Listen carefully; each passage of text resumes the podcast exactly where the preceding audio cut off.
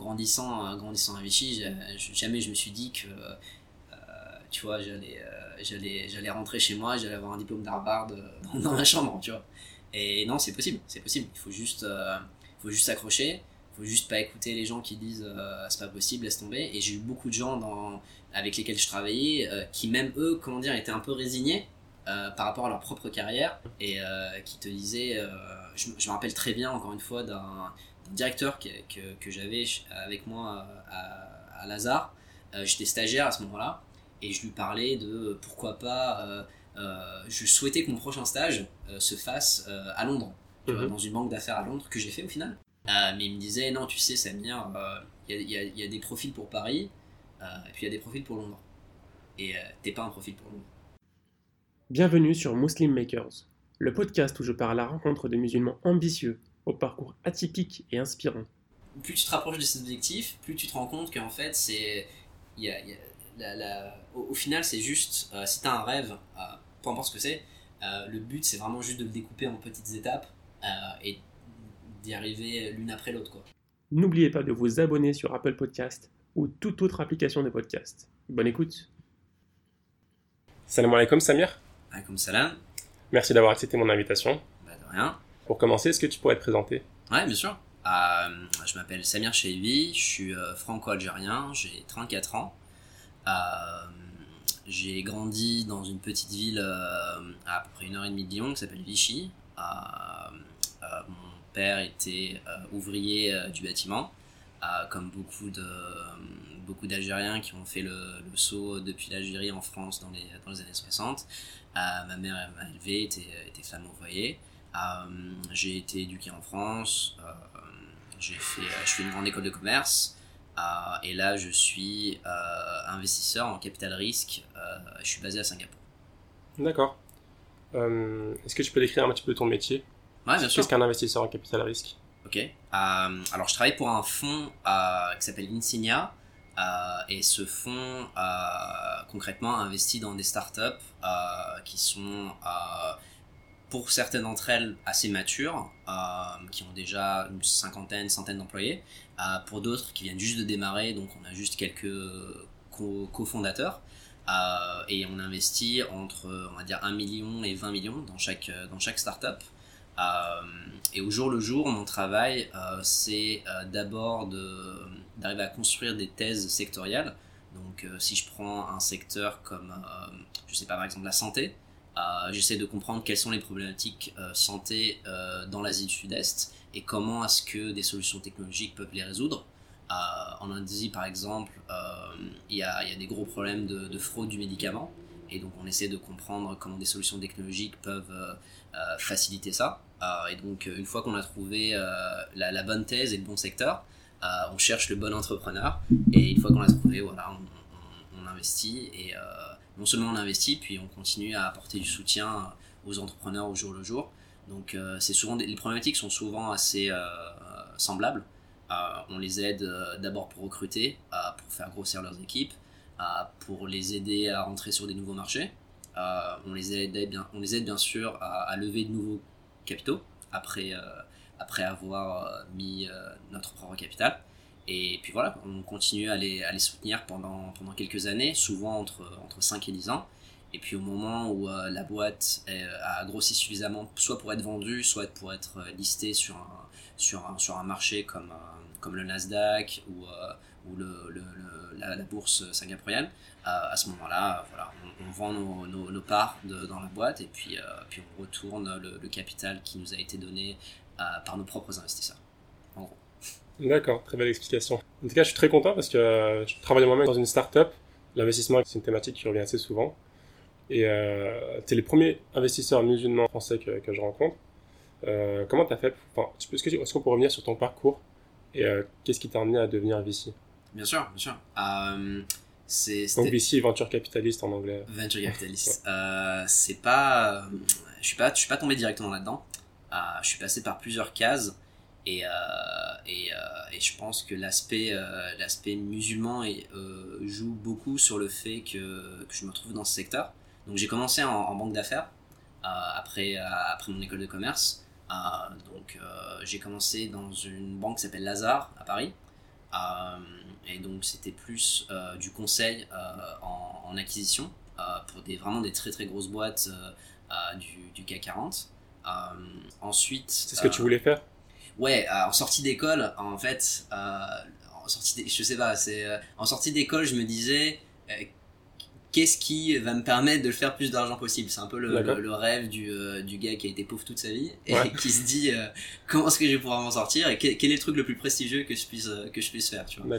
la finance, ça m'a attiré. Je suis, je suis quelqu'un de. voilà, enfin, je suis pas, pas, passionné par les chiffres parce que c'est bizarre à dire, mais j'aime bien ça. Et je trouvais que qu'être dans le rôle d'un conseiller auprès de, chefs d'entreprise était quelque chose d'intéressant, même si en tant que junior, t'as pas vraiment d'accès direct euh, avec, avec ce genre de personnes, mais bon, voilà, tu, tu, fais partie de, de, leur, de leur transaction. Euh, donc voilà, j'ai commencé là-dessus, j'ai commencé là-dedans. Euh, j'ai travaillé pour d'autres banques d'investissement.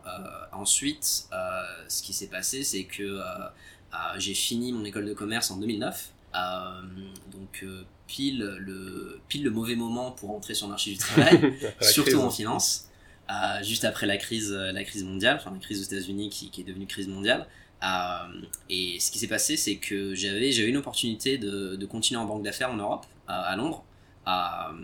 donc euh, je pensais vraiment à, à faire ça.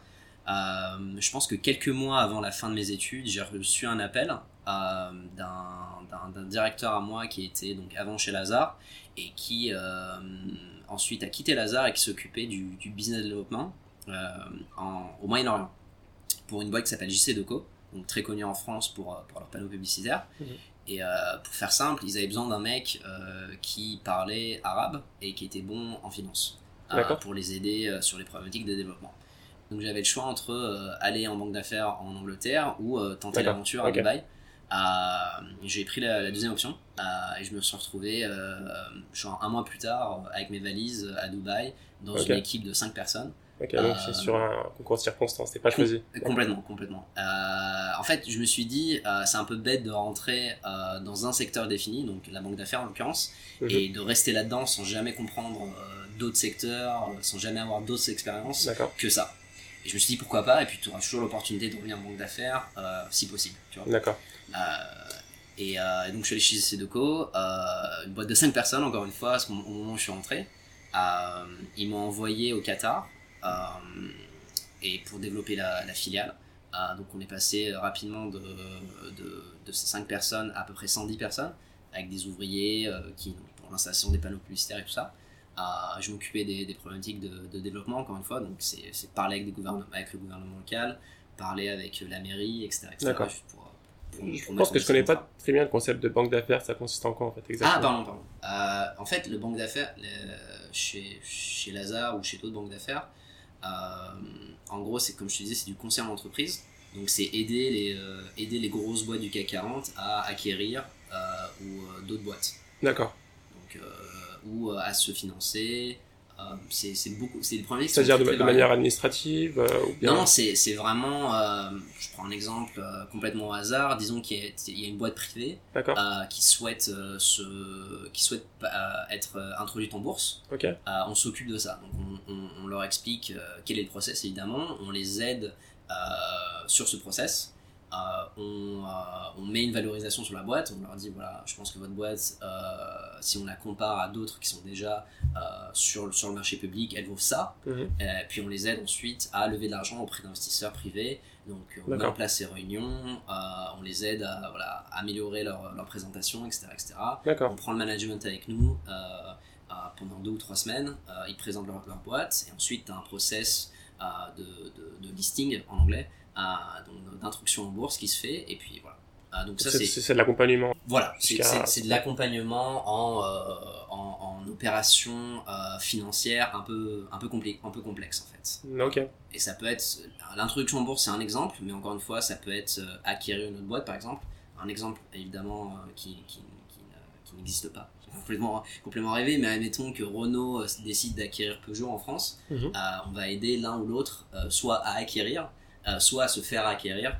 Euh, et c'est des process qui durent généralement, euh, pour des boîtes de cette taille-là, entre 6 et 12 mois, où tu as un conseiller, où as un conseiller donc, banquiers, ban- banquiers euh, qui t'aident sur ce process. Et euh, c'est pas juste des banquiers, c'est des, des comptables, c'est des, des avocats euh, qui, sont, qui font partie de, de cette espèce de groupe de, oui, de, de conseillers. D'accord. Les compétences qui sont demandées pour euh, être euh, travailler en banque d'affaires Ouais. t'ont été beaucoup utiles pour euh, ta mission à- au Qatar Euh, en termes de communication, en termes. Oui, oui, oui. D'une certaine manière, oui, parce que euh, c'était euh, la, la mission au Qatar, c'était convaincre le- la mairie locale, donc à Doha, de, Mhm. de nous faire confiance sur l'installation de, des produits du Sedoco, Mhm. de leur faire comprendre que c'était un deal qui était bénéfique pour nous et eux en termes de retour financier. Mhm. Donc, il fallait te- expliquer les chiffres, enfin monter le business, euh, expliquer les chiffres et, euh, et leur faire accepter, tout simplement, Ok. euh, signer le contrat. Et, euh, et oui, bien sûr, l'aspect communication et l'aspect financier rentrent en, rentrent en Ok. compte une fois que, que, que tu es devant le, le- le maire de Doha et que tu dois l'expliquer euh, Mhm. comment est-ce qu'on va changer sa vie. Et évidemment, euh, le, le fait, le fait que j'arrive à parler arabe euh, aussi a aidé. Mais tu parles dialectal ou? Je- euh, Ah, donc je suis algérien, comme je te Ouais. disais, donc je parle, je parle dialectal. Euh, la première chose que j'ai fait au Qatar, c'était m'inscrire à l'université locale euh, pour apprendre l'arabe littéraire. Ok, d'accord. Euh, et euh, ouais, parce que c'était un peu un choc culturel d'arriver Oui. euh, d'arriver dans la région. Euh, je me rappelle encore parce que c'est un, souvenir très euh, très vivace dans ma mémoire où euh, j'arrive à l'aéroport de Dubaï, euh, je monte dans un taxi, le taxi était égyptien, Mhm. il me parle et je ne comprends pas un mot, mais vraiment pas un mot de ce qu'il me dit. Et j'essaie de lui répondre en arabe et pareil pour lui, il me dit euh, j'ai l'impression que vous parlez français, en gros. Euh, ce qui est pas faux euh, avec euh, quand euh, ouais quand on est algérien quoi. Donc euh, non non, j'en veux pas mais c'était vraiment un déclic euh, et je me suis dit non tu peux pas tu peux pas bosser dans cette région prétendre que tu parles arabe et, et voilà Personne pas- te comprend. voilà personne te comprend Tu quoi. peux rien négocier comme ça. Exactement. La, la négociation était très difficile. Donc ça a pris du temps. euh, mais euh, voilà, au bout de. je Donc en parallèle. Parallèle, ouais, bien sûr. Je prenais des cours du soir tous les jours. Euh, Super. Donc maintenant tu parles euh, littéral en plus. euh, bah, parler littéral, euh, je- pas beaucoup de monde le fait vraiment, Ouais, vraiment, truc, mais euh, je parle, le, on va dire, le dialecte qatari. Euh, mais là où, là où littéral intervient, c'est dans les contrats écrits. D'accord. Euh, parce que euh, généralement les contrats sont en anglais et en arabe, et tu as besoin d'être sûr que les deux versions disent la même chose. D'accord. Et du coup, tu as travaillé avec eux pendant quelques années? C'était une mission de un an et demi. Donc, comme je te l'ai dit, la, la boîte est passée de 5 à 110 très Mhm. rapidement, parce qu'on a besoin de gens pour installer, etc., ça, pour, pour maintenir le réseau. Et je pense qu'au bout d'un an et demi, ce qui s'est passé, c'est que je suis tombé dans une routine où euh, voilà, le contrat était fait, il était, euh, il était signé, il était lancé. Mhm. Euh, il n'y avait pas grand chose à développer d'autre au Qatar. JC Deco m'avait proposé d'aller soit en Arabie Saoudite, soit en, Oman, et de Mhm. faire exactement la même chose. D'accord. Et je me posais vraiment la question est-ce que j'ai envie de Ça repartir, voilà, repartir sur le même cycle euh, d'un an? Et euh, ce qui s'est passé en fait, c'est qu'au même moment, euh, le Fonds souverain du Qatar, euh, donc le QAE, qu'on Ouais. connaît assez bien Mhm. en, en France, euh, notamment pour l'acquisition du PSG et, et d'autres trucs, euh, avait euh, été en train de faire grossir son équipe de conseils en, en, en- en banque d'affaires, une espèce de, une espèce de d'équipe de banque, banquiers d'affaires en interne en fait.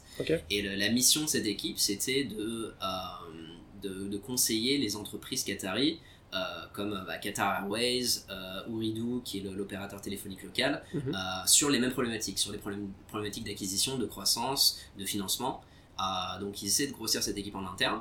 Euh, on m'a contacté, euh, vu que j'étais au Qatar et je commençais déjà à chercher aussi. On m'a on m'a expliqué le poste. Euh, Il y avait aussi une, une grosse composante finance islamique euh, dans ce poste aussi. D'accord. Et c'était un sujet que- auquel je voulais vraiment m'intéresser. Évidemment, j'avais, aucune connaissance de ça avant parce que Mhm. je travaillais en France. Et je me suis dit pourquoi pas. Donc je me suis lancé, j'ai rejoint l'équipe. J'ai passé deux ans chez eux. Là-dessus sur des problématiques vraiment de conseil. Et ensuite, je suis passé euh, pendant deux ans ensuite sur, euh, sur d'autres problématiques qui sont des problématiques d'investissement pur. Euh, c'est là où on a fait des transactions comme euh, PSG et d'autres, et d'autres boîtes euh, euh, en Europe et à travers le monde. Donc tu as participé? Oui, oui, à mon grand regret parce que je suis supporter lyonnais. D'accord. Mais oui, j'étais obligé d'aller au Parc des Princes. Et, euh, Ah, c'est intéressant. et, euh, oui, non, c'était marrant. C'était très honnêtement le, le deal euh, où le plus intéressant que j'ai eu à faire. Ok. Euh, c'est fun, tu vois, de, de travailler sur T'es pas, pas tout seul, vous étiez Non, non, bien sûr, bien sûr, bien sûr. On n'est pas tout seul. On a, euh, étant donné que nous sommes l'acheteur, on a des, des, des banquiers qui nous conseillent, des banquiers externes, euh, français d'ailleurs, Euh, tu avais déjà travaillé dedans, du coup. Euh, oui, j'avais un peu travaillé dedans, mais là, toi. exactement, exactement. J'étais de l'autre côté de la, j'étais de l'autre côté du, euh, de la table en fait. D'accord. J'avais, euh, on était dans les, dans la peau de l'acheteur et on avait des conseillers qui nous, qui nous, qui nous représentaient. Euh, donc le PSG avant était, euh, euh, enfin, propriétaire du PSG était un fonds d'investissement euh, français, enfin franco-anglais on va dire, qui s'appelait Colony Capital. Ok. Euh, et euh, voilà, donc ils nous ont vendu leur part et on est devenu actionnaire majoritaire. Enfin, le QA est devenu actionnaire majoritaire à ce moment-là. Ça a été racheté à combien déjà le... Euh, ça, je peux pas te dire. C'est pas public. c'est, euh, pas. Euh, mais oui, je pense qu'il y a une grosse somme d'argent qui a, qui, a changé de, qui a changé de main. Et puis ensuite, euh, euh, tout le monde connaît euh, les investissements que, le, que Qatar Sport Investment, donc la, la filiale du QAE qui a, qui a investi dans le PSG, a fait ensuite Mhm. pour acheter des joueurs, pour améliorer l'infrastructure, etc. etc. D'accord. On connaît, c'est quoi le, le fonds du Qatar, euh, leur budget, non? Ouais, alors oui, ça, ça c'est plus ou moins public, on va Ouais. dire. Euh, au moment où je suis parti, le, le fonds, euh, donc ça inclut plein de choses. Ils ont une filiale d'immobilier qui fait que des investissements en immobilier. Mhm. Euh, ils ont une filiale donc, qui fait que des investissements internationaux à l'étranger, etc. Ils ont, ils ont plein plein de trucs. Si tu réunis tout ça dans, dans un bloc, ça fait un fonds d'à peu près de 400 milliards de, dollars. Euh, ce qui semble euh, hallucinant. Euh, mais dans le monde des, des, des fonds souverains, euh, c'est, euh, on va dire, que c'est correct. C'est, pas le plus gros, loin de là. Euh, Il y a des, fonds beaucoup plus gros comme Adia qui, qui est à Mhm. Abu Dhabi, euh, comme Sama qui est euh, en Arabie Saoudite. Mais le plus gros fonds souverain euh, jusqu'à présent, si, si je dis pas de bêtises, c'est le fonds norvégien Oui. qui a un, plus de 1 trilliard de, Oui, oui. de dollars. Euh, donc, euh, mais oui, donc, mon point c'est que euh, on avait beaucoup d'argent à investir. Ouais. Et donc, ouais, Et du coup, toi, t'étais dans les investissements à l'étranger. voilà, donc j'ai commencé avec cette équipe euh, de, de conseil en interne qui faisait que du conseil pour des, pour des boîtes qataris Mhm. qui, euh, qui, euh, dans lesquelles le fonds souverain du Qatar avait des grosses participations. Euh, donc le fonds souverain du Qatar est actionnaire majoritaire de Qatar Airways, est actionnaire majoritaire de Ooredoo, actionnaire majoritaire de plein d'autres boîtes qataris. Mhm. Et donc nous on faisait que du conseil pour ces boîtes-là au départ. Mhm. Euh, j'ai fait ça pendant deux ans et ensuite je suis passé dans cette équipe euh, qui s'appelle Strategic Investments euh, qui fait des investissements en, en, en- en externe. D'accord. à l'étranger. Est-ce que tu avais des, des KPI, des chiffres à atteindre En fait, on n'a on n'a pas forcément de KPI individuel. Ok. Euh, je pense que le seul KPI, c'est de ne pas écrire n'importe quoi et d'être sûr que les chiffres sont bons. Pas se tromper. Avant, de pas se tromper. Ça, c'était le plus gros KPI que j'avais. Euh, Pas, pas mais racheter un zéro ou en le Exactement, pas racheter un zéro ou en enlever un parce que ça, ça a de grosses conséquences et, euh, et c'est tout je pense parce que c'est des, c'est des, euh, c'est des choses qui sont très très euh, qui viennent du, du top management ah, c'est pas moi Samir qui va aller décider d'aller racheter le PSG tu vois donc, euh, donc mes boss avaient des KPI euh, en Mhm. termes d'acquisition en termes de déploiement de fonds Euh, moi je faisais euh, l'aspect technique des choses. D'accord. En fait, quand on parle de fonds souverains, Ouais. euh, il est. comment est-ce qu'il se auto, enfin, régénère en fait? Comment est-ce qu'ils se financent Comment est-ce qu'il se finance ouais. La, plupart des fonds souverains sont dans des pays qui sont exportateurs de matières premières, donc de ressources naturelles, qui sont riches en, en- en- en ressources naturelles. Donc pour la Norvège, c'est le gaz. Pour le Qatar aussi, c'est le gaz. Mhm. Euh, pour l'Arabie Saoudite, c'est le pétrole. L'Algérie aussi, on a, on a un fonds souverain euh, qui est euh, qui est ridicule. C'est très bon à manager, pas, pas très bon à manager nos ressources.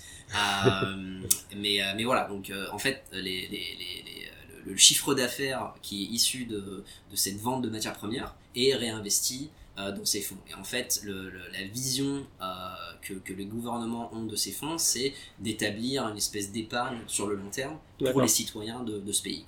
Ok, donc c'est pour les citoyens, c'est pour qu'ils aient moins d'impôts à payer ou moins de. Bah, donc au Qatar, personne ne paye d'impôts, Ouais. surtout pas les citoyens, mais euh, c'est de se dire, euh, c'est préparer l'avenir en fait. C'est de se dire, euh, voilà, pour le Qatar par exemple, les, les ressources en gaz qui sont, qui sont d'ailleurs partagées avec l'Iran, enfin la, la poche de gaz qui, qui est exploitée par le Qatar, aussi exploitée par l'Iran, euh, vont euh, arriver euh, à leur fin d'ici une trentaine, une quarantaine d'années. Mhm. Donc qu'est-ce qui se passe après en fait? De quoi la vie Qatar? Mhm. Et, et le- donc la solution à ça, c'est de se dire, on va, on va mettre de l'argent de côté, on va l'investir et on va recevoir des dividendes de ces investissements. Et avec ça, on va essayer, on va faire fonctionner le, le pays. D'accord. Donc les revenus ils sont réinvestis dans le fonds? Oui, oui. Ah, je sais pas si c'est tous les revenus qui sont dans le fond, mais une grosse partie. Ok. Donc tu es resté là-bas pendant quelques années. Oui, Euh. je suis, euh, j'ai passé euh, en total au, au- au Qatar, je suis passé à peu près 4 ans et demi, et Mhm. dont 3 ans et demi euh, fond. D'accord. Et ensuite? Et ensuite, Je crois que t'es ensuite- parti aux États-Unis. et ensuite, je suis parti aux États-Unis. Ouais. Ouais. Je suis parti aux États-Unis. j'ai repris mes études. Mhm. En fait, ce qui s'est passé au Qatar, j'ai eu un peu un déclic en, en termes de carrière. Euh, C'était euh, c'était c'était euh, c'était une expérience très bien. On était très bien payé. Mhm. C'était un job qui me plaisait. Mais j'avais pas l'impression d'avoir un impact sur quoi que ce soit. Mhm. J'étais un, un pion dans l'échiquier, Mhm. premièrement. Et ensuite, euh, ce, que je, ce que je disais au jour le, ce que je me disais au jour le jour, c'est que finalement, euh, ma contribution, euh, c'était juste d'être sûr que les entreprises dans lesquelles j'investissais ou que j'aidais euh, deviennent plus grosses. Est-ce que j'avais euh, un impact directement sur, sur les personnes, euh, soit autour de moi, soit en Mhm. règle générale? Je ne le voyais pas, ça en tout cas. Et, euh, et j'ai eu ce déclic en me disant, euh, voilà, je pense que j'ai besoin de faire quelque chose euh, peut-être plus à, à taille humaine d'abord, Mhm. et plus peut-être en, en lien avec, avec, avec fondamentalement ce que je pensais en termes d'impact. C'est un peu, j'ai un peu une sorte de révélation religieuse à ce moment-là où je me Mhm. suis dit, ah, on, est, on, est, on est sur cette terre pour, euh, pour, euh, pour faire quelque chose, pour laisser, euh, pour laisser derrière nous quelque chose de bien, quelque chose de Mhm. fondamental, d'avoir un impact positif sur les gens. Et je me disais que dans mon taf, au, au quotidien, j'avais pas ça. D'accord. T'avais pas un sentiment de D'accomplissement, en fait. tu Voilà. accomplissement exactement. Exactement. Euh, non, j'avais, j'avais pas du tout ça. Euh, ensuite, comme je te le disais, euh, je travaillais aussi sur des problématiques de finance islamique.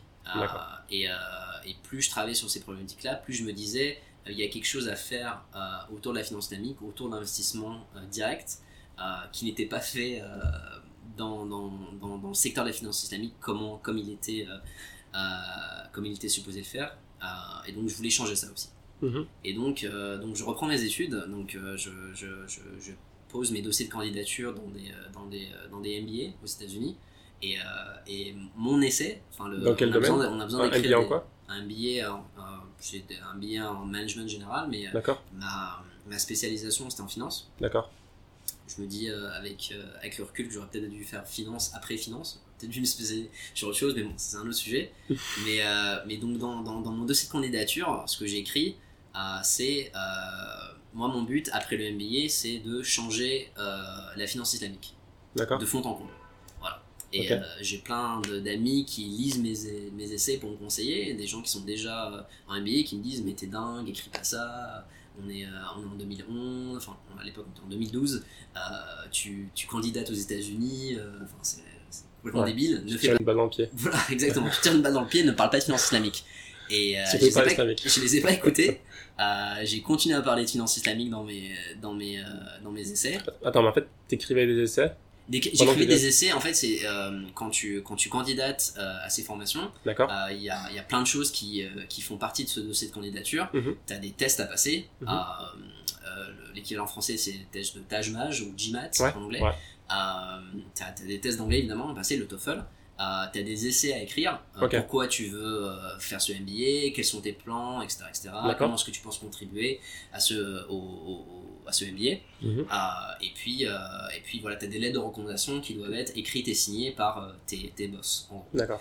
Et donc, euh, dans ces essais qui faisaient partie de mon, dans ces candidatures, je dis mon objectif à long terme, c'est de créer un fonds de venture capital euh, qui, investe, qui investisse, pardon, qui investit euh, selon les préceptes euh, de la finance islamique. D'accord. Et, et j'envoie ça à 10 écoles aux États-Unis. Ok.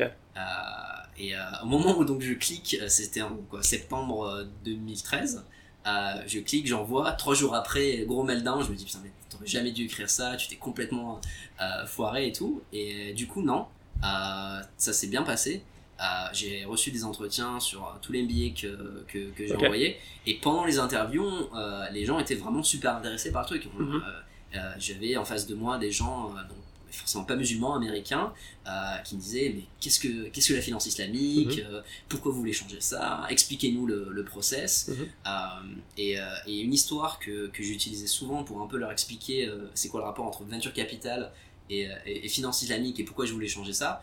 Euh, C'était une histoire qu'on m'a moi-même expliqué euh, au Qatar. C'est donc l'histoire de notre, notre prophète, sallam, euh, qui, euh, qui est entrepreneur, qui manageait, euh, enfin qui gérait des caravanes entre Damasque et, et l'Arabie Saoudite.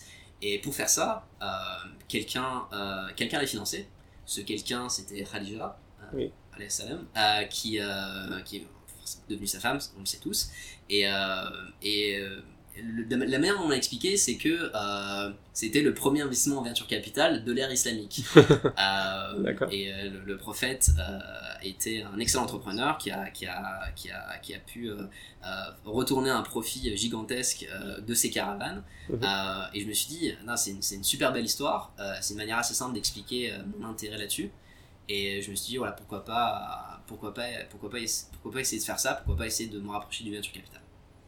Euh, donc voilà. Euh, donc euh, j'ai candidaté à CMBA, euh, ça s'est bien passé. Je suis, euh, je suis rentré, enfin, je suis rentré dans deux écoles. L'une qui s'appelle Wharton. Donc là, j'ai fait mon MBA et, et à Harvard, où là j'ai fait un MPA. Donc c'est un, une formation plus en sciences politiques. Wharton et enfin c'est Wharton et Harvard c'est la même chose ou c'est Non, différentes donc alors, pardon. Alors Wharton, c'est une école qui est, qui est en- à Philadelphie. Euh, D'accord. ce sont- C'est deux écoles différentes. Euh, et Harvard, c'est à Boston. Mhm. Euh, et donc euh, j'ai j'ai candidaté parce que à ces deux écoles, parce qu'ils ont des, ils ont un cursus commun Mhm. de trois ans euh, qui permet d'avoir une formation euh, en finance, en business et en sciences politiques. Euh, et euh, encore une fois, pourquoi j'ai fait ça C'est euh, parce que je pense que pour moi, le long terme, euh, c'est d'essayer de, de revenir en Algérie Mhm. à un moment donné et euh, de faire ce que je fais, donc d'un- de- de- d'essayer de, travailler en venture capital, mais euh, au niveau gouvernemental. D'accord. Je- forcément, il y a plein de choses qui doivent, euh, qui doivent changer en Algérie euh, pour que ça se passe entre temps. c'est en train de changer, je l'espère. Euh, mais, mais, mais j'ai vraiment envie de, de, de- voilà, d'avoir, je reviens à cette espèce de, de, de- d'idée d'accomplissement et Mhm. de, de, de retour et euh, vers, vers, vers mon prochain D'accord. et de- de- d'essayer d'avoir un impact positif sur, le, sur, sur, sur, sur mon prochain, sur la communauté musulmane, sur, sur le monde en général. Et euh, je me suis dit, voilà, euh, essaye de travailler, essaye de comprendre quel est le venture capital, essaye de comprendre comment est-ce qu'on comment est-ce qu'on peut le faire de manière islamique, Mhm. et ensuite essaye de, de prendre tout ce que tu as appris euh, quand tu auras un peu plus de cheveux gris euh, sur la tête et ce sera un peu plus crédible en termes Ouais. de- en termes de en termes d'accomplissement en termes de, de- de carrière de retourner aux- de retourner en, en Algérie non pas de le faire euh, via un fonds privé mais de le faire au niveau gouvernemental, où tu auras un impact évidemment beaucoup plus large euh, potentiellement sur euh, l'ensemble de la population euh, locale D'accord. donc d'où ce, d'où ce, d'où ce cursus en, en sciences politiques où euh, tu te formes à des problématiques gouvernementales euh, et où tu construis un réseau évidemment Mhm. euh, et, euh, et le côté finance. C'est peut-être ça le plus intéressant le réseau? Bien sûr, bien sûr, bien sûr. Euh, je pense que ces formations, euh, c'est, pas vraiment ce que tu apprends, parce que la, la plupart des gens qui candidatent à ces formations, de toute manière, ont, un- ont une carrière business. Ouais. Euh, donc, euh, j'a- j'avais pas grand chose à apprendre. Peut-être en management, finance, un petit voilà. peu. Exactement, peut-être en management, effectivement. Il y y y a des problématiques intéressantes en marketing, en, en ressources humaines, Oui. euh, dont, dont j'avais aucune connaissance avant, Mhm. avant de démarrer. Et j'ai trouvé ça intéressant. Donc ça, évidemment, c'est important. Mais le, le côté réseau, le côté, euh, euh, le, le côté euh, avoir cette capacité à juste prendre son téléphone, envoyer un message sur LinkedIn dès qu'on a besoin de quelque chose, c'est super important. Quoi. D'accord. Euh, Ça t'aide jusqu'à aujourd'hui? ça m'aide jusqu'à aujourd'hui. Euh, ce, qui, ce qui est intéressant avec, avec les formations américaines, euh, c'est que, c'est, c'est que enfin, les Américains sont beaucoup plus pro-école, sont beaucoup plus attachés à, leur, à leurs écoles qu'on l'est en France. Tu vois. En France, Mhm. voilà, on, on fait notre licence, on fait notre master, on va en Oui. grande école, voilà, c'est fini. Mhm. Euh, euh, aux, aux États-Unis, on le voit souvent dans les films, euh, tu vois, ils continuent à porter leur t-shirt euh, Ouais. Université of machin euh, jusqu'à 50 ans passés, tu vois Mhm. mais il y a un vrai attachement à aider la communauté universitaire. Donc ça m'aide beaucoup, effectivement. Surtout que tu as fait deux programmes, donc deux écoles. Deux programmes, deux écoles, donc euh, le, le bénéfice de- des deux réseaux. Combien ça te temps Ça a duré six mois, six mois? Ça a duré donc trois ans en tout. Ouais. Euh, ça a duré trois ans en tout, donc chaque programme un an et demi. Et, euh, et C'était en, en, jour, en semaine enfin, c'était en semaine, ou oui. en donc- week-end? non, non, c'était en semaine. J'ai arrêté de travailler pour faire ça. D'accord. J'ai pris mes valises, donc j'étais au Qatar. J'ai pris mes valises, je suis allé aux États-Unis.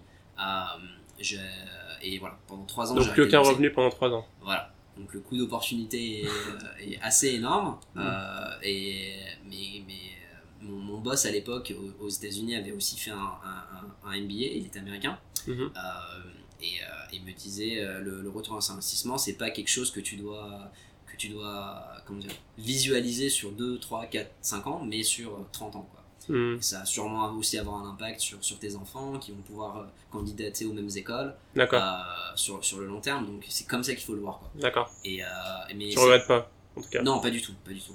Euh, Mm. pas, pas une seconde.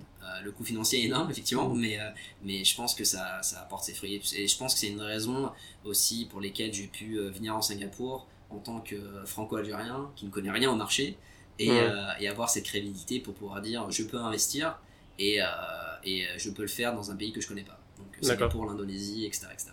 Ok. Donc ensuite, t'as pas travaillé aux États-Unis, t'es parti directement. Euh, j'ai travaillé euh, à côté, euh, donc je faisais mes études euh, à, donc à entre Philadelphie et Boston, et, euh, et euh, je voulais vraiment rapprocher du monde euh, du, du capital risque, du venture capital et de, et de, et du, et de, la, de la- et de la start-up. Et, euh, et donc j'ai travaillé pour une start-up pendant trois ans, euh, Mhm. une start-up locale. Euh, J'étais payé euh, très peu, donc euh, c'est juste, euh, c'est juste, je, je faisais pas vraiment pour le salaire, mais je faisais pour l'expérience, pour comprendre comment comment des startups aux États-Unis, qui est un peu le, le, le- le rêve de tout, de tout, entrepreneur, de tout entrepreneur, pardon, euh, se, était, était construite était, et se, était euh, financée. tu vois. Mhm. Euh, donc j'ai travaillé ça, j'ai fait ça à côté euh, pendant mes études. Euh, j'ai appris beaucoup euh, parce que j'étais un peu dans, dans la peau d'un entrepreneur. Euh, les, les fondateurs de la startup dans, dans laquelle je travaillais étaient, euh, étaient deux euh, ingénieurs en biologie. Mhm. et j'étais leur, leur, emplo- leur premier employé entre guillemets. Et donc je les aidais sur toutes les problématiques qui n'étaient pas liées au produit j'ai pas pas de, de, de- de- comment dire de, de background académique en biologie personnellement. Je pouvais Mhm. pas vraiment les aider là-dessus. Mais sur toutes les problématiques de produits de, de, de, de lancement sur le marché de financement de marketing euh, de vente bien sûr euh, j'ai essayé de les aider euh, autant que faire se peut D'accord. Super. Ouais. Donc t'as fait d'une pierre trois coups. hein. exactement d'une pierre trois coups Ouais, c'est cool. Euh, et ensuite, comment t'as fait pour revenir? T'as décidé de venir à Singapour J'ai décidé de venir à Singapour euh, et donc ça s'est fait à travers le réseau de Wharton. D'accord. Euh, J'ai remplacé dans un fonds quelqu'un qui était à Wharton, Ok. euh, qui partait et qui m'a dit voilà pourquoi pas pourquoi, pourquoi pas reprendre ma place. Et donc je l'ai remplacé en quand j'ai donc j'ai fini de- ma formation était de 2014 à 2017. J'ai fini en 2017 et j'ai remplacé cette personne à partir de là. Donc, ça fait à peu près deux ans que je suis ici. D'accord. quasiment trois ans. Euh, et, et non, j'ai décidé vraiment de venir euh, aux, aux- États-Unis, ce qui, euh, pardon, à Singapour, ce qui peut paraître un peu étrange, surtout quand on se décide à faire du venture capital. Parce qu'évidemment, le, le- le point central du venture capital dans le monde, c'est la Silicon Valley. Mhm. C'est là où toutes les boîtes tech euh, que, que tout le monde connaît, que tout le monde utilise, Facebook, Netflix, Google, etc., etc., tout le monde est basé là-bas. Mhm. Euh, et donc évidemment, euh, la logique aurait voulu que, que j'aille là-bas. Mais encore une fois, euh, je considérais cette espèce de, de- de but à long terme de faire quelque chose en Algérie, en finance islamique. Mhm. Et je me suis dit, euh, tu as besoin d'apprendre deux choses. Tu as besoin d'apprendre euh, comment le, le capital risque et le venture capital se fait en marché émergent. Mhm. Et tu as besoin de rapprocher de, de- de pays qui sont, qui sont beaucoup plus euh, dans une situation économique et politique euh, qui, qui se rapproche voilà, de, de ton but à long terme qui est l'Algérie. Donc je me suis dit, euh, plutôt qu'aller aux États-Unis, qui a rien à voir avec l'Algérie, essaie de te rapprocher d'un pays comme l'Indonésie par exemple, où tu as des problématiques de développement, de croissance qui sont assez similaires à D'accord. Donc c'était réfléchi quand même. C'était pas Non, non, c'était pas. juste une opportunité. Je, je tombais pas, je tombais pas complètement dans l'inconnu. Ok.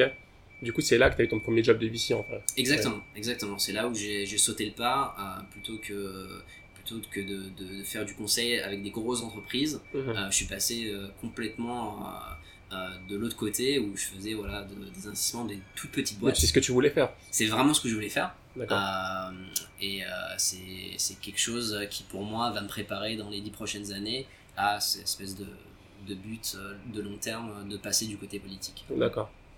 Mais en, en réalité, pour devenir VC, est-ce qu'il faut passer par tout ça? Parce qu'en général, quand on parle des VC, ils sont tous issus de backgrounds différents.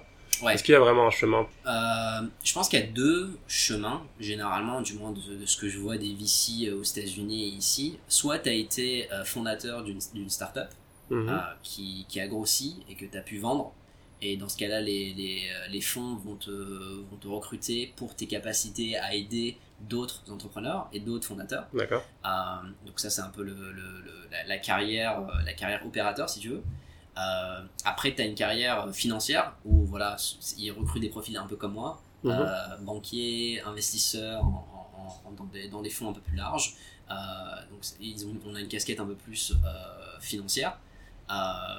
et voilà, je pense que c'est les deux, c'est les deux chemins fondamentaux dans une carrière réussie. Et j'ai eu la chance de faire un peu les deux. J'ai eu, chance j'ai eu la chance d'avoir un peu cette, cette casquette pardon, financière et de bosser pour, pour une startup aussi. Mhm. donc j'ai pu comprendre les rouages, voilà, les rouages de, de, de la startup. Ok. Donc là, tu as travaillé dans plusieurs fonds depuis les trois dernières années? Ouais, euh, bah là, j'ai, comme je te le disais, j'ai commencé mon, nouveau job dans un deuxième fonds. D'accord. Euh, ce fonds investit. Euh, en 2017, enfin 2017-2018. En 2017-2019, j'ai travaillé pour un fonds donc à Singapour qui était. c'est un fonds japonais qui investit en Asie du Sud-Est. Uh-huh. Euh, donc j'ai occupé de l'Asie du Sud-Est en général, donc c'est marchés comme Singapour, l'Indonésie, la Malaisie euh, et le Vietnam. Euh, le, ce fonds que j'ai rejoint assez récemment a un peu le même, le même focus, la, régional en tout cas, mais c'est un fonds singapourien. D'accord. Du coup, vous investissez à Singapour, en Indonésie aussi, dans, tous les pays du Sud-Est, mais tous les pays, les pays sont très différents. Singapour, c'est déjà très développé. Bien sûr. L'Indonésie, c'est un, marché émergent, comme tu le disais. Bien sûr, bien sûr. Non, les problématiques sont super différentes. Euh, les, les, investissements qu'on fait à Singapour, c'est des investissements généralement qui sont liés à des secteurs euh, à haute technologie, mhm. euh, qui sont destinés à être utilisés par des entreprises, par des grosses entreprises partout dans le monde. Mhm.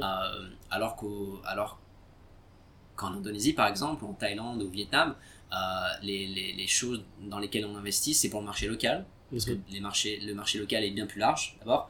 Euh, la, population de Singapour, c'est une population de 6, millions. Euh, et en Indonésie, je pense qu'ils sont 260 millions. Mhm. Il y a à peu près 6 millions de naissances en, en Indonésie par an. Donc il y a un nouveau Singapour qui se crée en Indonésie chaque, année.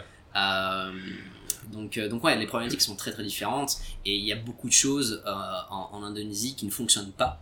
Euh, tout simplement parce que c'est un marché émergent, euh, qui sont, euh, qui sont quasiment parfaites en Singapour. Donc des problématiques autour de l'éducation, autour de la santé, comme je te le disais, c'est des choses qui sont très très importantes pour nous.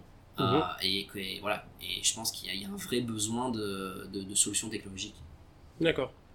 J'ai entendu des conseils de, gens en Europe qui disaient qu'il fallait venir, qui conseillent de venir en Asie du Sud-Est parce que c'est là que ça, c'est un marché justement émergent, enfin justement mhm. Singapour, enfin, Hong Kong, il y a plus de soucis en ce moment, mais euh, qui conseille vraiment de venir dans cette zone parce que c'est là que ça c'est là que ça se passe en ce moment, il se passe beaucoup de choses. C'est quoi ton point de vue par rapport à ce sujet euh, C'est vrai dans le sens où euh, l'Asie du Sud-Est c'est un peu coincé entre entre l'Inde et la Chine. Mhm. Euh, donc on a on a le bénéfice de recevoir un peu un, un, peu la croissance économique de ces deux de ces de ces deux pays. Et euh, l'Asie du Sud-Est, encore une fois, c'est des pays émergents, c'est des pays à forte croissance, des pays avec des besoins énormes, euh, avec des grosses populations.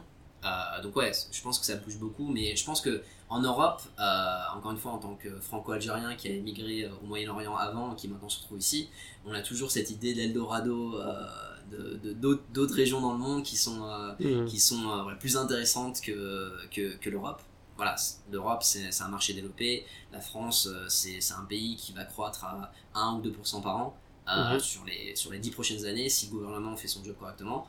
Euh, aux États, pas aux États-Unis, mais en Indonésie, on est sur une croissance qui est à 6-7% minimum. Donc mhm. forcément, les, opportunités qu'on a sont, complètement différentes. D'accord. Justement, tu as fait de la finance islamique. Ouais. Tu investi dans les startups. En tant que startup, si on veut lever des fonds, est-ce qu'il y a des choses auxquelles il faut faire attention au niveau, euh, au niveau d'investissement? Est-ce qu'il y a des investissements qui sont euh, à éviter? Vu que tu as, l'expérience par rapport à ça, peut-être que tu peux conseiller. Bien sûr. Euh, sur, tu veux dire des choses qui sont à éviter, qui sont pas forcément islamiques en soi? Oui. Ah ouais, bien sûr, bien sûr. la, un, une, une des raisons pour laquelle aussi je suis allé, je suis allé à Wharton et j'ai mm. bossé, euh, je me suis spécialisé en finance, c'est que ma, ma, thèse de fin d'année c'était aussi en finance islamique et comment faire, mm. euh, comment faire des investissements qui sont purs en termes de finance islamique. Je pense que en tant qu'entrepreneur euh, musulman et en tant qu'entrepreneur musulman qui souhaite lever de l'argent, il y, y, a des choses qui sont pas forcément en lien ou en, du moins acceptées dans notre religion. Mm-hmm. D'abord, les investissements se, se disent en actions, Mhm. euh, mais c'est des actions avec énormément de protection pour l'investisseur. Mhm. Donc si, euh, si l'entreprise se casse la gueule, on peut récupérer notre capital, euh, il y a un intérêt sur ces actions, Mhm. on, est, on reçoit un peu plus de notre capital que ce qu'on a investi à- au départ sur, sur certains instruments.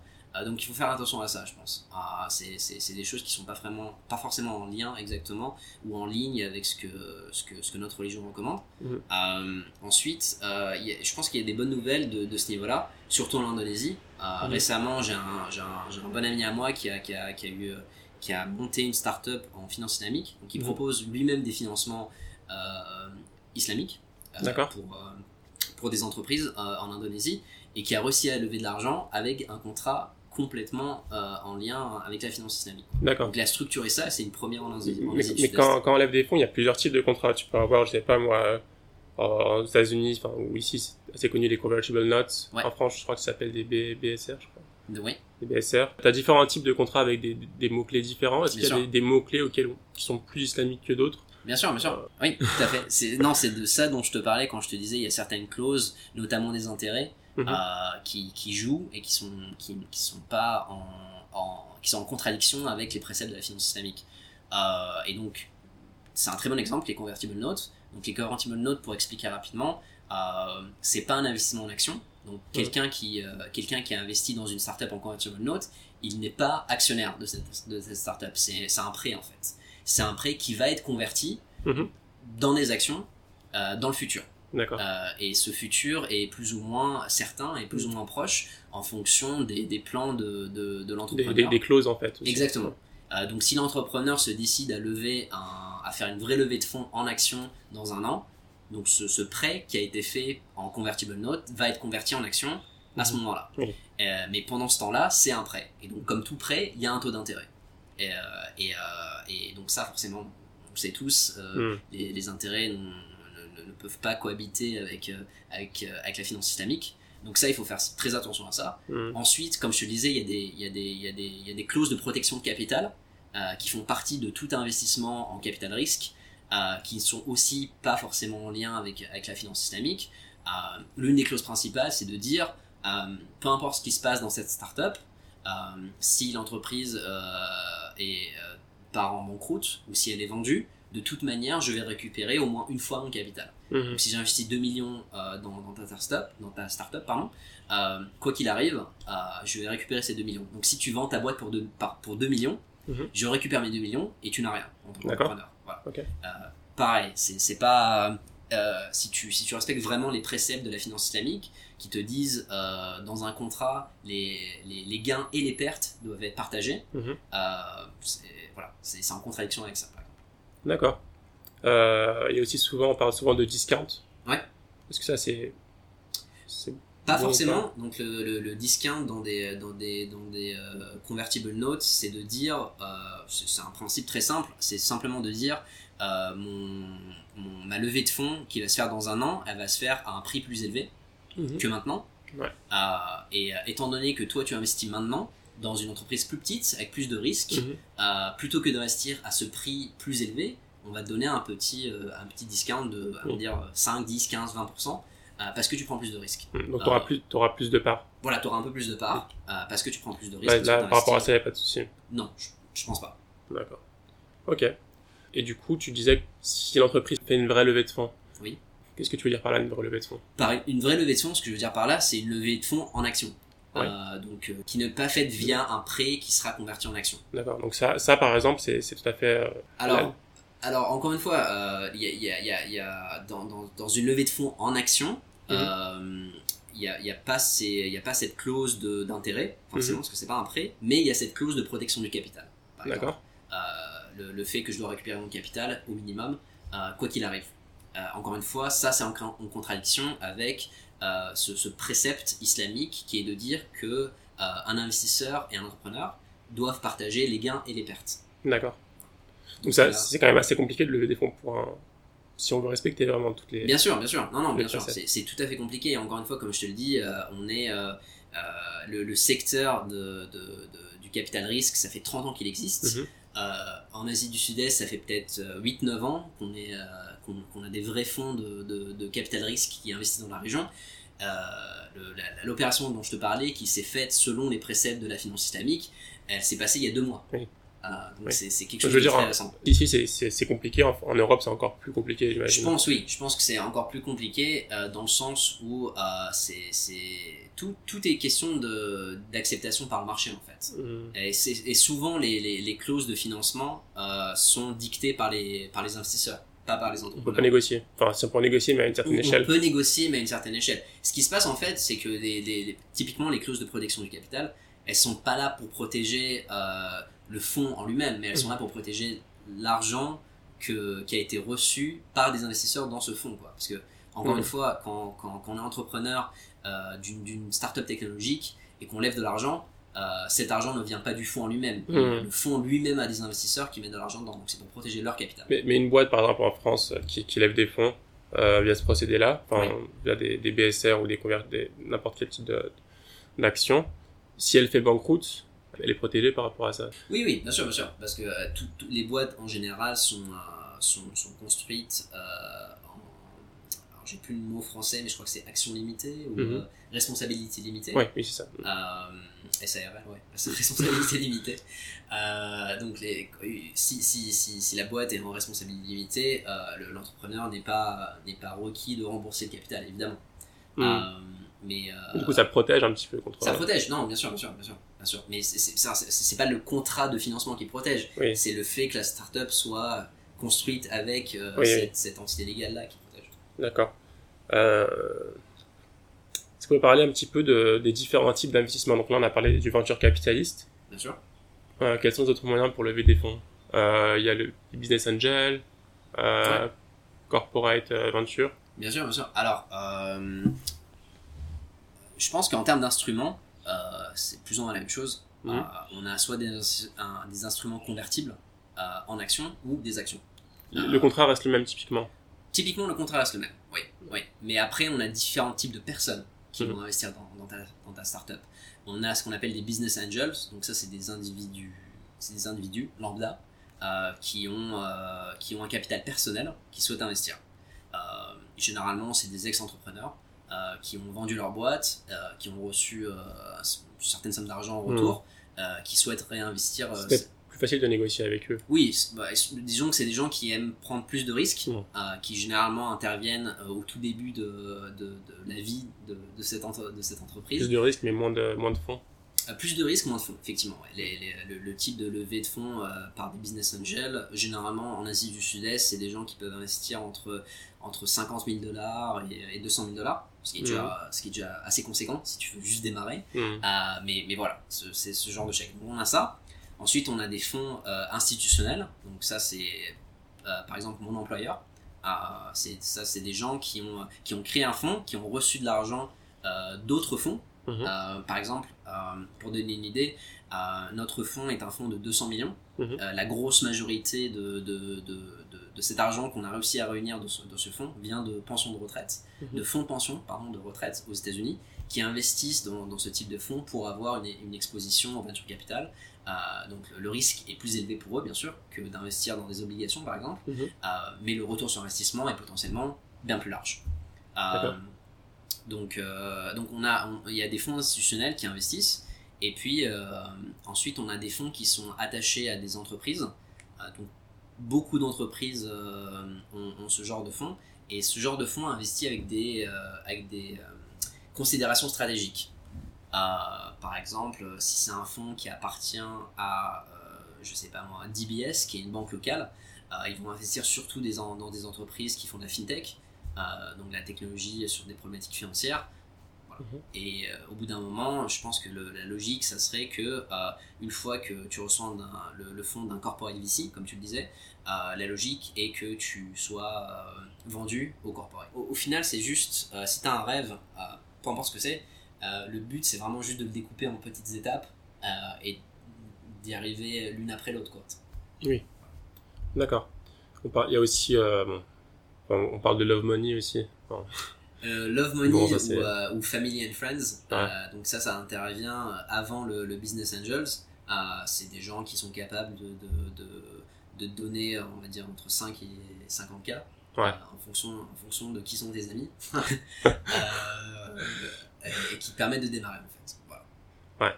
Mais oui, non, je pense que une chose que, une chose que tu apprends très rapidement, euh, surtout en marché émergent, c'est que euh, les entrepreneurs que tu finances euh, viennent généralement de, de, de- comment dire, un background familial euh, assez aisé. Quoi. Oui. C'est, comme on dit, c'est un sport de riche euh, d'être, entrepreneur. quoi, Parce que c'est- c'est- ça, on a besoin de fonds, euh, on a besoin quand même d'énormément de fonds. Mhm. Euh, et donc c'est pas facile de démarrer. Avec, avec, les- avec, avec une- deux grosses exceptions, exceptions pardon, euh, l'Inde, euh, où, où tu as des entrepreneurs qui ont, qui, ont, voilà, qui ont reçu une bonne éducation et qui ne viennent pas forcément de, de, de familles aisées, et la Chine aussi. D'accord. On dit souvent que l'investisseur, en, en 15 minutes, 10-15 minutes, il sait, il sait déjà s'il va investir dans une, dans une startup ou Oui. quoi que ce soit. Est-ce que c'est vrai? Oui, oui, oui, oui. C'est très vrai. C'est très vrai. Euh, c'est très vrai, surtout si l'investisseur a fait, un, a fait son job, Mhm. euh, qui est de, en amont de construire des tests d'investissement.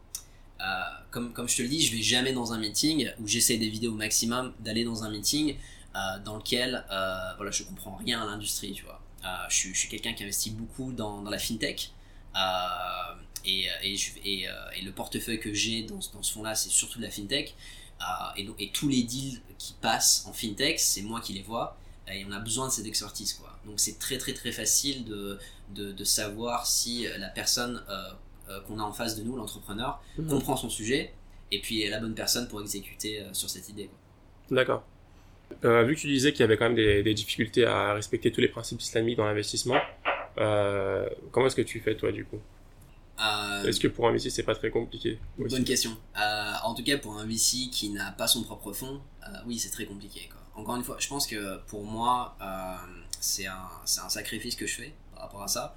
Et, et, et comme je te le disais au début, c'est, voilà. j'ai écrit dans, dans ces dossiers d'application à, à mon MBA que, que mon rêve, c'était d'avoir mon propre fonds d'abord en finance islamique Mhm. et ensuite de le faire au niveau national. Euh, mais je pense que oui, la prochaine étape dans ma carrière, c'est euh, euh, d'avoir mon propre fonds et, Mhm. de lever, et de faire cette levée de fonds en respectant les, les principes de la finance islamique et ensuite d'investir dans des entrepreneurs, euh, très probablement des pays musulmans, parce que c'est- la logique. Mhm. Euh, mais bon, ça c'est large, ça va en gros du Maroc à l'Indonésie, tu vois. Euh, mais en respectant les principes de la finance islamique. Je pense que pour moi c'est très important et c'est quelque chose qui qui, voilà, qui, qui me fait lever le matin et qui me, qui, qui, qui me pousse à continuer à faire ce que je fais maintenant. D'accord. Donc, donc tu as un plan, tu sais, tu sais à quel type d'investisseur tu veux aller parler plus tard? Je, je te dis ça, mais j'avais pas vraiment de, j'avais pas vraiment tracé tout ce plan Ouais. euh, il y a 10 ans de ça. Mhm. Mais disons, que, euh, voilà, j'ai commencé à réfléchir à, à faire un billet à, à 26 ans, voilà, et je me disais quelles sont les étapes Mhm. euh, pour que je puisse arriver à mon rêve, quoi, Oui. qui est qui est ce que je t'expliquais. Et euh, donc la première étape, c'était euh, et qu'est-ce que j'ai à, qu'est-ce que j'ai à ce moment-là. À ce moment-là, j'avais quoi? J'avais une bonne expérience en finance, Mhm. euh, j'avais un bon réseau au Moyen-Orient. Et je me disais, qu'est-ce qui manque pour devenir un VC euh, par moi-même? Et puis ensuite euh, euh, le faire au niveau national Ce qui me manquait, bah, d'abord, c'est l'expérience en VC, forcément, et, et un- un- une, un- une crédibilité en tant que VC. Mhm. Et, euh, et ensuite, continuer à cultiver ce réseau pour pouvoir, à un moment donné, euh, aller voir des, des investisseurs au Moyen-Orient, pourquoi Mhm. pas le fonds avec lequel je travaillais, Mhm. euh, et leur dire voilà, euh, j'ai cette nouvelle idée, euh, parce que c'est encore nouveau, euh, on va dire malheureusement, il Mhm. n'y a, y a, pas- y a pas de fonds euh, de venture capital islamique euh, euh, qui, qui se sont créés, qui ont déployé euh, de- des, des fonds globalement. Euh, et leur dire voilà j'ai envie de faire ça euh, vous êtes investisseur euh, et vous êtes musulman comme moi pourquoi pas pourquoi pas pourquoi pas s'associer là-dessus D'accord. Pour quelqu'un qui souhaite lever des fonds, Ouais. auprès d'investisseurs venture capitalistes, bien sûr par exemple, Mhm. qui n'y connaît strictement rien, qui a son projet, qu'est-ce que tu lui recommandes de, de faire? Sur quoi il doit se former avant de se lancer dans, dans la levée de fonds Ouais, non, bien sûr, bien sûr. Euh, c'est bah, c'est forcément des questions qu'on qu'on pose souvent euh, en, en, tant, que- en tant que VC, euh, surtout les, les entrepreneurs qui viennent nous voir pour, pour lever des fonds. Je pense que fondamentalement, un, un VC comme moi, un investisseur en général, surtout, sur des, surtout sur des startups qui viennent juste de démarrer, la première question qu'on se pose, c'est est-ce que c'est la bonne personne pour cette idée-là? Mhm. L'idée peut être fantastique, mais si la personne n'a pas le bon background, que ce soit en termes d'éducation, en termes d'expérience ou en termes de réseau, on, va, on, va se poser, on va se poser la question deux fois, de savoir si on va investir dans cette personne. Quoi. Donc, est-ce qu'il y a ce qu'on appelle un founder market fit tu vois? C'est la première question qu'on se pose et je pense que c'est la première euh, chose, euh, c'est la première question que l'entrepreneur lui-même doit se poser. quoi. Mhm. Est-ce que je suis la bonne personne pour faire ça? Et euh, si, si un VC doit choisir entre moi et quelqu'un d'autre, voilà, est-ce que, est que je vais être le choix numéro un quoi. Pour donner un exemple, quelqu'un qui se lance, encore une fois, dans, dans la santé, je mhm. continue à parler de ça parce que c'est un sujet que j'aime bien. Est-ce que cette personne a travaillé avant, je sais pas, pour, pour une grosse boîte pharmaceutique Est-ce qu'il connaît le monde de la santé est-ce que un de ses cofondateurs est médecin, etc. etc. C'est des questions qu'on se pose euh, pour mhm. savoir si, si, euh, si, la boîte va tenir. D'accord. Donc ça, c'est le premier, on va dire, euh, devoir à la maison qu'on doit faire. Mhm. le, la, la, deuxième chose, si c'est vraiment sur des questions de structuration du, financement, il y a plein de bouquins que, que, je peux recommander qui sont, qui sont excellents là-dessus mhm.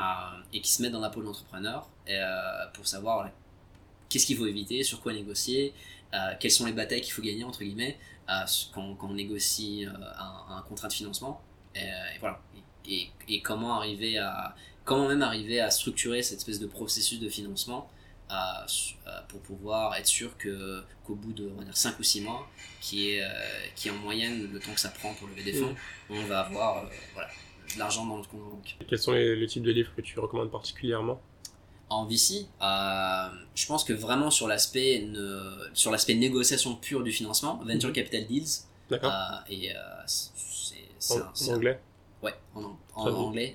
J'ai pas de bouquin en français à recommander. Peut-être qu'il est traduit. Désolé. Peut-être qu'il est traduit. ouais, J'ai pas de bouquin en français malheureusement à, à, recommander, mais celui-là est, celui est excellent.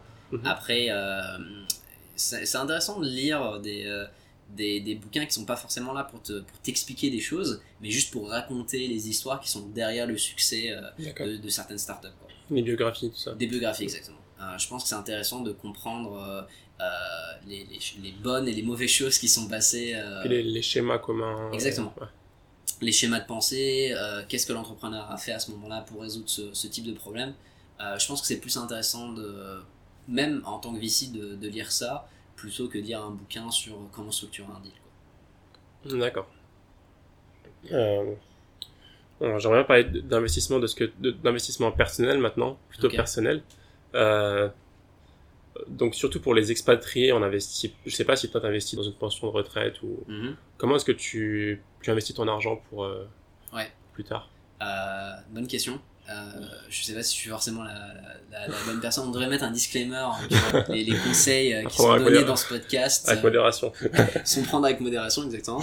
Euh, non, c'est une question que je me pose énormément en ce moment, surtout en ce moment. Ouais. Euh, et surtout, euh, enfin, je regarde, j'ai, j'ai, j'ai si, plein si de rapports. la pose, c'est que je me la pose moi aussi. Donc. j'ai, j'ai, plein de rapports euh, qui, qui me viennent, surtout aux États-Unis, où la, la, la, situation des retraités est, est, est terrible, en France aussi d'ailleurs, surtout en ce moment, parce que c'est, c'est le gros sujet d'actualité. Euh, mais oui, non, c'est une vraie question. Euh, où investir et comment préparer l'avenir, parce que voilà, on cotise pas euh, en tant qu'expat. Et en fait, bon, au final, on a besoin de deux choses. Quoi. T'as besoin de, d'une, d'un endroit où vivre. Mhm. donc ça, c'est vraiment des, des préférences personnelles. Mhm. mais je pense qu'un investissement en immobilier le plus tôt possible, c'est super important. Mhm. donc ça demande un, ça demande voilà, de, d'avoir une épargne pour, pour, pour, pour, pour le faire. Et ensuite, on a besoin de, d'un comment dire, d'un revenu euh, passif euh, au moment où on part en retraite. Quoi. Euh, le revenu passif, comment le construire il y a des millions de manières de le faire. on peut investir dans des, dans des, dans des fonds de, de retraite privés, entre guillemets. On peut investir dans des, dans des assurances vie. personnellement, je suis vraiment en, train de réfléchir à quoi faire. J'ai pas la solution, mais je pense que la, la, seule règle que, que, tout le monde donne, je crois que c'est concrètement investir le plus tôt possible. Hmm. Est-ce que tu as, entendu parler de Wahid? Ouais, bien sûr. Wahid Invest Oui. Euh, j'ai pas, je sais pas trop si c'est sérieux ou pas. Est-ce que tu, tu, connais un peu? Oui, alors Wahid Invest. Euh, euh alors quand j'étais quand, quand aux États-Unis, euh, on a comme, comme dans beaucoup d'écoles, même en France, tu vois, on, on, organise ces espèces de conférences étudiantes. Mhm. Et la conférence que j'ai organisée, c'était une conférence en finance islamique. Mhm. Euh, c'était une des premières à Harvard. Et, euh, et donc j'ai invité Wahid, euh, le, le CEO Super. de Wahid. Euh, on a beaucoup parlé. Et en gros, Wahid, c'est une plateforme qui te permet d'investir euh, sur les marchés. Mhm. Euh, bah, D'abord aux États-Unis, parce que c'est une, plateforme américaine, dans des actions ou d'autres formes de, de- de- de- de titres financiers qui ont été sélectionnés parce qu'ils répondent aux besoins de la Mhm. Pas d'entreprises qui vendent des armes, pas d'entreprises qui vendent euh, de L'alcool, etc. etc. Ouais. Donc tu as un espèce de côté CSR, Mm. un filtre CSR, et ensuite tu as des problématiques euh, de, de- de financement de cette propre boîte. Mhm. Parce que la finance islamique te, te- ne te permet pas d'investir dans des boîtes qui sont euh, trop endettées. Oui. Concrètement. Je le, je le fais de manière très très simple, mais en gros, tu peux pas investir là-dessus. Donc, tu as un deuxième filtre qui, euh, qui, est, qui est utilisé par des boîtes comme Wahid et d'autres pour pouvoir faire ça. Euh, oui, je pense que c'est une, une bonne manière pour, euh, pour tout musulman avec un peu de capital euh, d'avoir une exposition au marché financier Mhm. qui, est, qui est clean, quoi, Mhm. d'un point de vue islamique. D'accord. Ce qui semble être le plus stable, c'est l'immobilier quand même, par oui, les pierres. bien sûr, bien sûr.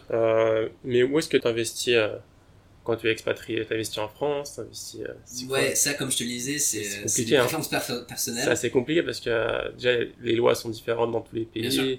Bien sûr. Euh, je pense que d'abord, investir dans un marché qu'on connaît euh, et dans un marché dans lequel on soit une nationalité ou une résidence est important. Parce que D'accord. euh, je pense que c'est important d'avoir euh, ses droits euh, protégés. Oui. Par exemple, euh, j'ai quelques expatriés qui sont là, de, que je connais, qui sont à Singapour depuis un moment et qui commencent à réfléchir à savoir s'ils doivent investir dans la pierre à Singapour. Euh, mais sans forcément. Donc, ils sont pas singapouriens, Mhm. euh, mais ils ont un titre de résidence. euh, mais ce titre de résidence est pas forcément. euh, euh, comment dire c'est, euh, C'est 5 ans. Enfin, Voilà, c'est 5 ans. c'est, euh, pas du long terme. Donc, euh, pour moi, c'est un peu compliqué. Euh, Mhm. donc, je dirais. Et, et, et puis, l'investissement immobilier, tu le fais pour deux choses. Tu, le fais soit pour prendre ta retraite, Mhm. donc ça, c'est une résidence dans laquelle tu, tu vas vivre. Euh, et ça, c'est vraiment de la préférence personnelle. Mhm. Euh, mais je pense qu'en tant que, en tant que Français, on logiquement, on va investir, euh, on, va investir au pays, ou franco-algérien, enfin bref, euh, tu vas investir dans un pays que tu connais. Euh, et, euh, et ou alors tu investis dans, des, dans, des, dans de l'immobilier locatif. Et donc tu vas investir dans un appart et ensuite tu vas le louer et ça, ça va être un, un- un revenu passif pour toi. Et ça, c'est vraiment une question de, ouais, de préférence personnelle, de connaissance du marché, de savoir si tu peux manager ce bien euh, Mhm. une fois que tu l'as acheté, parce que ça aussi, c'est l'immobilier, il faut le manager malheureusement. Euh, euh, donc ouais, tous, tous ces, toutes ces choses doivent, doivent, doivent rentrer en compte. D'accord. Chaque, chaque investissement a un niveau de. Comment dire De, Retour sur investissement, de retour sur investissement diffé- de risque différent. bien sûr. Euh, donc, si on prend le, le, le moins risqué, je pense que ça, ça peut être. euh, ça le peut moins être, risqué, c'est de, c'est de, d'utiliser un, un- c'est de mettre son argent dans un compte épargne. Euh, voilà. Je pense qu'il y a, a, a, a pas moins risqué que ça, à part le Ouais. cash. pas moins risqué, mais si on veut, si on veut essayer d'éviter tout ce qui est intérêt, euh, Euh, sans parler de filtre. euh, Là- en, là, en- en ayant fait mes recherches, plus c'est un peu plus compliqué. Euh, Mm. un peu plus compliqué. Après, il y a des banques euh, islamiques, mais Ouais, on n'a pas forcément accès. Euh, on n'a pas forcément accès à ça, c'est des produits structurés. Euh, donc c'est des produits qui sont pas forcément euh, dispo pour des, pour des gens qui ont juste un banque, euh, qui ont juste Oui. un, pardon, un compte à la, à la Société Générale ou à la, à la BNP, tu vois. Euh, c'est c'est des gens, c'est des gens qui sont en banque privée, qui sont chez UBS ou d'autres, euh, qui ont accès à ce genre de produits structurés là. Ouais. Mais c'est pour ça que des, des plateformes comme Wahid, pour reprendre ton point, euh, sont assez intéressantes parce qu'ils démocratisent l'accès à des produits qui avant étaient euh, T'en connais d'autres des plateformes comme ça ou... euh, des plateformes de finance islamique dans la région, il y en a. Il y en a Mm. pas mal, enfin autour de Singapour. Euh, c'est des, des plateformes plutôt de financement euh, en SMI, C'est-à-dire euh, c'est-à-dire que c'est- Small and Medium Enterprise, vrai. donc je sais même plus comment on dit en français. PME PME, merci. PME, PME. Euh, donc c'est des plateformes de financement en PME. Donc en gros, le, la thèse derrière, c'est de dire euh, les PME partout dans le monde ont Mhm. des gros problèmes de financement. Ils peuvent pas aller voir des banques et leur dire on a besoin de 50 000 dollars euh, et je vous rembourse dans 3 mois une fois, une fois que ma, ma facture a été, a été payée. Mhm. Euh, le, le process est, euh, est, long, beaucoup trop long. Euh, les- la, la paperasse est beaucoup trop importante et les taux d'intérêt sont beaucoup trop élevés. Donc c'est des plateformes qui, qui lèvent de l'argent auprès d'individuels, comme, comme moi et toi, et qui vont investir cet argent dans des, voilà, dans des prêts assez, assez, assez PME, mais ces prêts sont structurés de manière islamique. D'accord, c'est intéressant ça. En Europe, il n'y a, y a pas grand-chose. En Europe, c'est une bonne question. Je pense que euh, il y en a une, il y en a une en Grande-Bretagne. Mhm. Euh, je crois que c'était euh, structuré. Je crois que ça s'appelle Islamic Bank of Britain, quelque chose Mhm. comme ça, IBB. Euh, et, et comme je te le disais, à Singapour, il y en a, il y en a deux ou trois qui, qui se lancent. Il y en a une qui est pas mal qui s'appelle Alami, qui, est, qui est structurée de manière, encore une fois, charia, Mhm. que, que, voilà, que des musulmans peuvent utiliser pour avoir un retour sur investissement meilleur que, que ton compte épargne et euh, pour pouvoir éviter les intérêts. D'accord. Est-ce que toi, tu as, une stratégie en fait d'investissement sur euh, tous ces types de, de plateformes? Euh, ouais, comme je te dis, pas euh, pas- comme je encore j'ai un espèce, euh, je te disais au début de l'interview, j'ai 34 ans, j'ai eu 34 ans très récemment, Mhm. et euh, je sais pas pourquoi maintenant j'ai une espèce de, de, de peur de, de, la retraite. Je crois que c'est l'âge, hein. Je encore assez loin, je encore 30, assez loin, je l'espère, mais, euh, mais je me dis, il faut absolument préparer tout maintenant, quoi. Donc euh, j'ai j'ai eu Et cette espèce de Qu'est-ce qui vient euh, en numéro 1 Numéro 1, l'immobilier, euh, parce que voilà, il faut un endroit pour vivre. Ouais. Euh, ça, une fois que c'est fait, ensuite, so- donc immobilier, income passif. Voilà, c'est les euh, euh, revenus passifs, pardon. Euh, donc c'est les, euh, c'est les, deux choses qu'il te faut pour, euh, pour, pour partir en retraite. Euh, donc Sereinement. immobilier d'abord. D'accord. C'est juste besoin de choisir l'endroit et puis- C'était quoi les moments les plus durs dans ta carrière pour le moment? Euh... Ouais, je sais pas, plusieurs, on va dire. Euh, je pense que euh, il y, a, il y a pas mal de choses qui ont été difficiles pour moi, euh, même en tant que même en tant qu'étudiant. Euh, D'abord, c'est l'accès, euh, Mhm. l'accès à l'information et euh, euh, ouais, juste l'accès à, l'information et à la formation. Euh, D'abord, ben, comme je te disais, je, je suis fils d'ouvrier algérien. Mhm. Euh, donc euh, comprendre euh, quelles sont les meilleures options pour moi euh, euh, d'études, euh, ça n'a pas, été- ça a pas été facile. Il y a beaucoup de choses que j'ai appris sur le tard euh, et pour- beaucoup de choses pour lesquelles j'ai pas été préparé.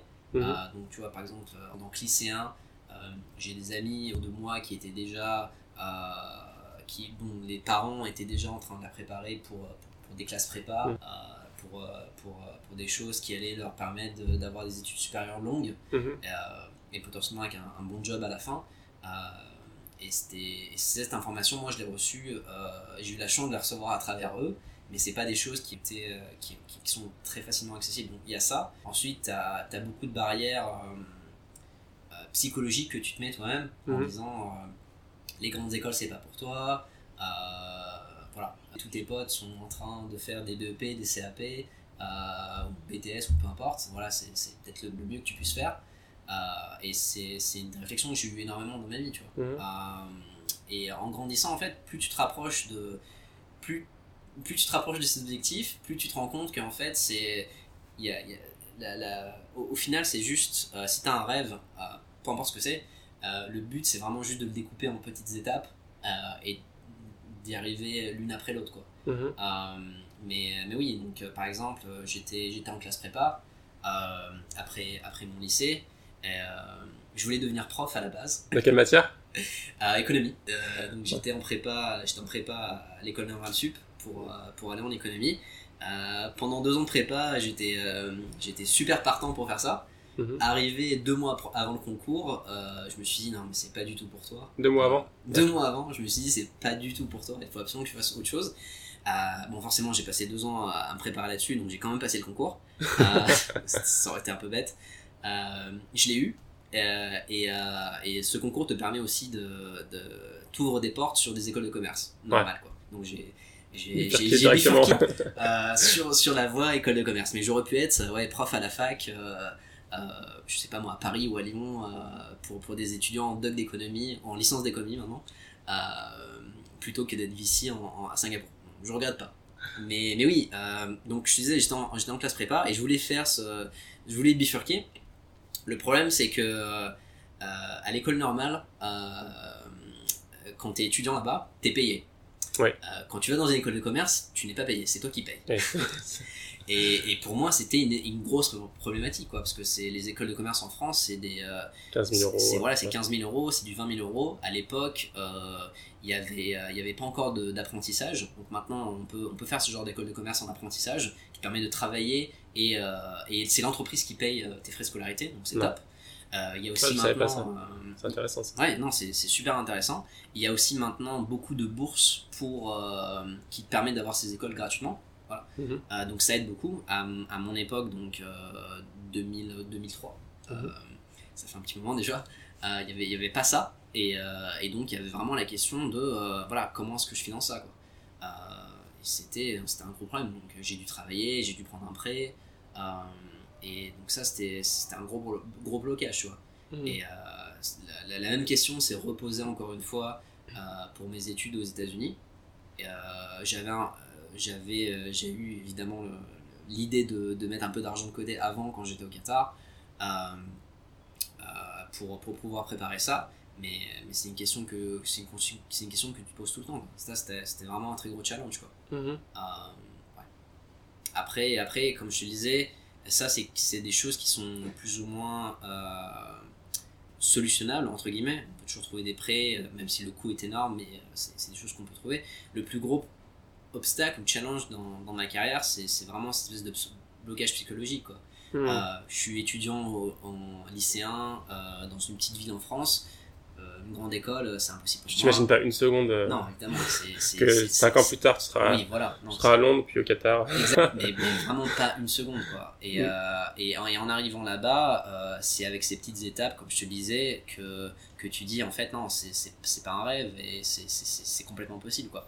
Euh, tu vois, en grandissant, en grandissant à Vichy, jamais je me suis dit que euh, tu vois, j'allais euh, j'allais j'allais rentrer chez moi, j'allais avoir un diplôme d'Harvard Ouais. dans, dans ma chambre, tu vois. Et non, c'est possible, c'est possible. Il faut juste, euh, faut juste s'accrocher. Il faut juste pas écouter les gens qui disent euh, c'est pas possible, laisse tomber. Et j'ai eu beaucoup de gens dans, avec lesquels je travaillais euh, qui même eux, comment dire, étaient un peu résignés euh, par rapport à leur propre carrière Mhm. et qui te disaient, je, me- je me rappelle très bien encore une fois d'un directeur que, que, que j'avais avec moi à, à Lazare. J'étais stagiaire à ce moment-là et je lui parlais de pourquoi pas. euh, euh, je souhaitais que mon prochain stage euh, se fasse euh, à Londres, tu vois, Mhm. dans une banque d'affaires à Londres que j'ai fait au final. Mhm. Euh, mais il me disait, non, tu sais, Samir, euh, il y, a, il y a- il y a des profils pour Paris, euh, et puis il y a des profils pour Londres. Et euh, t'es pas un profil pour Londres. Et c'est mon boss, tu vois, c'est un mec qui m'a recruté. Donc je me dis, euh, si lui, il m'a recruté et qui croit en moi, donc parce qu'il m'a recruté, mais qui me dit, eh non, euh, laisse tomber Samir, c'est euh, c'est trop pour toi, Mhm. Est-ce que C'est- c'est vraiment Mhm. possible pour toi, tu vois sais qu'on m'avait dit la même chose moi aussi. Je voulais commencer à Singapour par un stage. Ouais. Et le mec m'a dit la même chose. Je lui- Enfin, il me demandait tu veux faire un stage en quoi et tout, data science. Bien sûr. Et il m'a dit la, la même chose. euh, ouais. Enfin, si tu veux, je peux t'aider ici à Lyon, mais c'est pas la peine, tu trouveras pas. Ouais, non, mais bien sûr. Tellement, c'est tellement et décourageant. c'est c'est super décourageant et t'as pas, pas cette confiance en, en, en toi, enfin du moins moi je l'avais pas, euh, qui, pour te dire euh, non mais il raconte n'importe quoi. Euh, surtout, bah, en- entre guillemets, c'est une, fi- c'est une figure d'autorité, tu vois. Oui, c'est c'est ton c'est boss, clair. c'est un mec qui a passé 20 ans. Le mec est déjà cadre. Voilà, euh, le, le mec est cadre, euh, il vient d'un, il a un super background, il a fait une grande, une grande école de commerce aussi, euh, etc., etc. Euh, donc il dit, euh, donc tu le dis pas, il sait pas de quoi il parle. Euh, et, et non, c'est c'est juste, c'est vraiment à force d'effort et de mettre ça de côté et de dire non, j'ai- c'est mon objectif, quoi qu'il arrive, je veux le faire. Euh, de tracer un peu ce, ce plan de carrière aussi. Je pense que c'est aussi ça, ça c'est très très important pour moi. Tu vois, je suis euh, toute ma carrière jusqu'au Qatar. euh, je me suis dit, euh, c'était plus pour moi en fait. Je me suis Mhm. dit, je veux, je veux arriver à faire quelque chose de ma vie. et je veux arriver à être bien payé, je veux arriver à avoir un super job, je veux Mhm. arriver à avoir un bon CV, etc. etc. Et, et ce, de changer cette mentalité en se disant, je veux pas travailler que pour moi, mais je travaille pour les autres. Mhm. Ça, Et- ça t'arrive au Qatar. Ça m'est arrivé au Qatar, Mhm. cette espèce de déclic, euh, de, de, des déclics psychologiques et religieux. C'est ton, ouais, c'est ton rapport à la religion qui a changé à ce niveau Ouais, à bien sûr, bien sûr. Bah, En fait, en, en- en fait c'est mon rapport à la religion et c'est aussi euh, de voir que la finance islamique ne, n'était pas vraiment euh, ce que je pensais. Euh, ouais, que, Mm. qu'il y avait beaucoup de choses qui, n'étaient pas vraiment en lien avec, avec, avec les vrais préceptes religieux, tu vois. Oui. Il, y avait, il y avait beaucoup de produits en finance islamique qui, qui étaient développés juste comme copie, comme pâle copie euh, Mhm. de, de- de produits conventionnels en fait. Mhm. Euh, et on essayait de, de structurer ça, c'est des usines, usines à gaz pas possibles, Mhm. euh, juste pour les rendre islamiques. Et donc le- la forme est islamique, mais le fond ne l'est pas. Mhm. Et, et j'avais du mal à vivre avec ça. Et je me disais, non, mais c'est pas possible en fait, il faut, il faut changer quelque chose quoi. Donc il faut revenir au précepte, il faut revenir à des investissements clean quoi. Il faut, il faut prendre des risques et, et, et- et l'argent qu'on gagne en tant qu'investisseur ou en tant qu'entrepreneur, il doit venir du travail, des efforts et des risques qu'on prend quoi. Mhm. Pas de pas d'intérêt, pas du temps qui passe, Mhm. euh, qui est une notion très euh, très finance conventionnelle en fait. Oui.